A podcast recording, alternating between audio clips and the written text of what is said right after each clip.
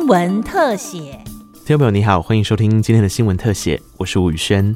流行音乐年度大事金曲奖在七月十五号公布了入围名单，今天的新闻特写就让我们一窥这一份名单的几项亮点。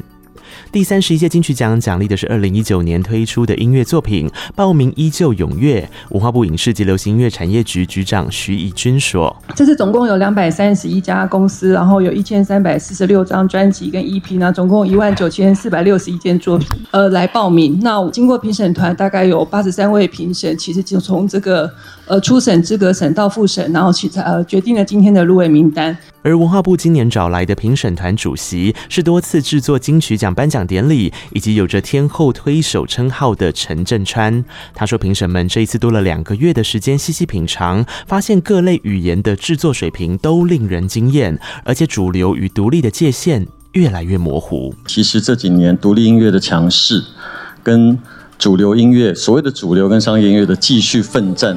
其实让主流音乐跟独立音乐的界限越来越模糊，受欢迎的程度跟制作水平也越来越接近。歌手阿豹阿 Jen Jen 的台湾族语专辑《母亲的舌头》一举入围了八大奖项，是金曲奖首度出现非国语专辑成为入围大赢家的记录。非常厉害的制作，让它变成是一个聆听广度非常广的专辑，就是即使你完全不懂。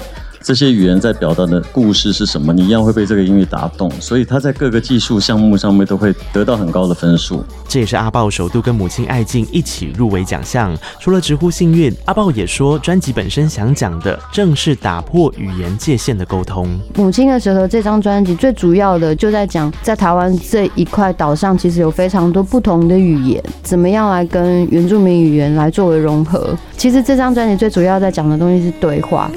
曾经那么靠近。每年备受注目的国语天王天后争霸，男歌手以单飞的吴青峰来势汹汹，也是唯一同时入围最佳国语专辑的男歌手。神秘的北京创作人裘德也杀出重围，而众人熟悉的周华健，则是找回自己的真挚情感，打动了评审。我们大家讨论是他终于抛下了这几年所有制作的包袱，回到最早唱歌的样子。我觉得那个很动人。他这一张女歌手则有将经典诠释出风味的王若琳，对战四度角逐歌后，今年入围六。像居于雅君的魏如萱。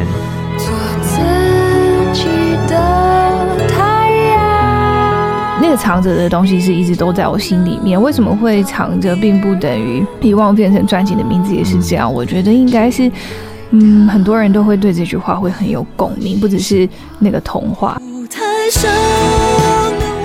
不过提到入围歌后最多次还没有得奖的纪录保持人梁静茹，今年第六度入围女歌手，评审也特别肯定了她对唱歌的专注与真挚。我们有部分评审认为，其实现在的歌手这个奖项被付出的相关责任有太多，你是不是有创作了？你是不是？那她其实是一个非常好的声音。那她从早期出道，她其实并没有参与制作的权利，但她可以把制作人给她，公司给她，经纪人给她歌。各自陈述的那么好，这个唱功，我觉得我们大家都觉得他是需要被肯定的。台语作品今年一样精彩。陈振川说，评审过程不断有老师提醒，就像日本永远有人喜欢听演歌，台语歌的传统精神与听众的感受度都不能忘。所以大受欢迎的乐团、老将新秀跨域演唱都有不错的表现。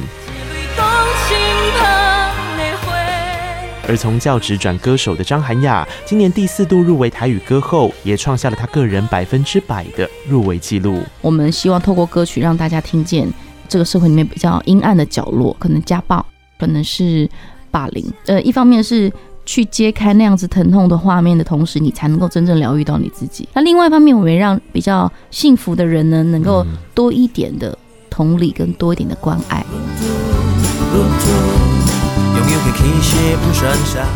回到家乡用生活淬炼作品的黄子轩，则要与写词精炼深刻的米莎，以及结合古典流行的黄佩书等人共同角逐客语宝座。如果回乡这件事情，我们改变一下，叫做上乡，透过这两个字去，呃，不是说颠覆大家的印象，而是提供更多不同的角度去讲乡村的事情。那时候在制作这张专辑的时候，心情就是说。呃，有很多很多的讯息，因为歌就是一个讯息，它就是一个载体，它可以讲很多事情。是但是我们这个世代很多很多的选择，然后大家都听到各种，就是可能它是比较负面的啊，嗯可能会呃会觉得比较消极的啊、那我要给大家什么想法？我希望是我可以鼓励到我自己，我也要鼓励到别人。九 N 八八这一次入围被戏称为“死亡之组”的最佳新人奖，他的这一番说法，或许也正代表着当代音乐人对于音乐传递真实的追求。金曲奖虽然有着让好音乐被看见的使命感，但无论入围与否，做出诚实面对自己的作品，在碎片化聆听时代就有机会被听见。或许也正是台湾流行音乐永远这么迷人的地方。以上新闻特写是由警广新闻科记者吴宇轩采访直播，谢谢您的收听，我们再会。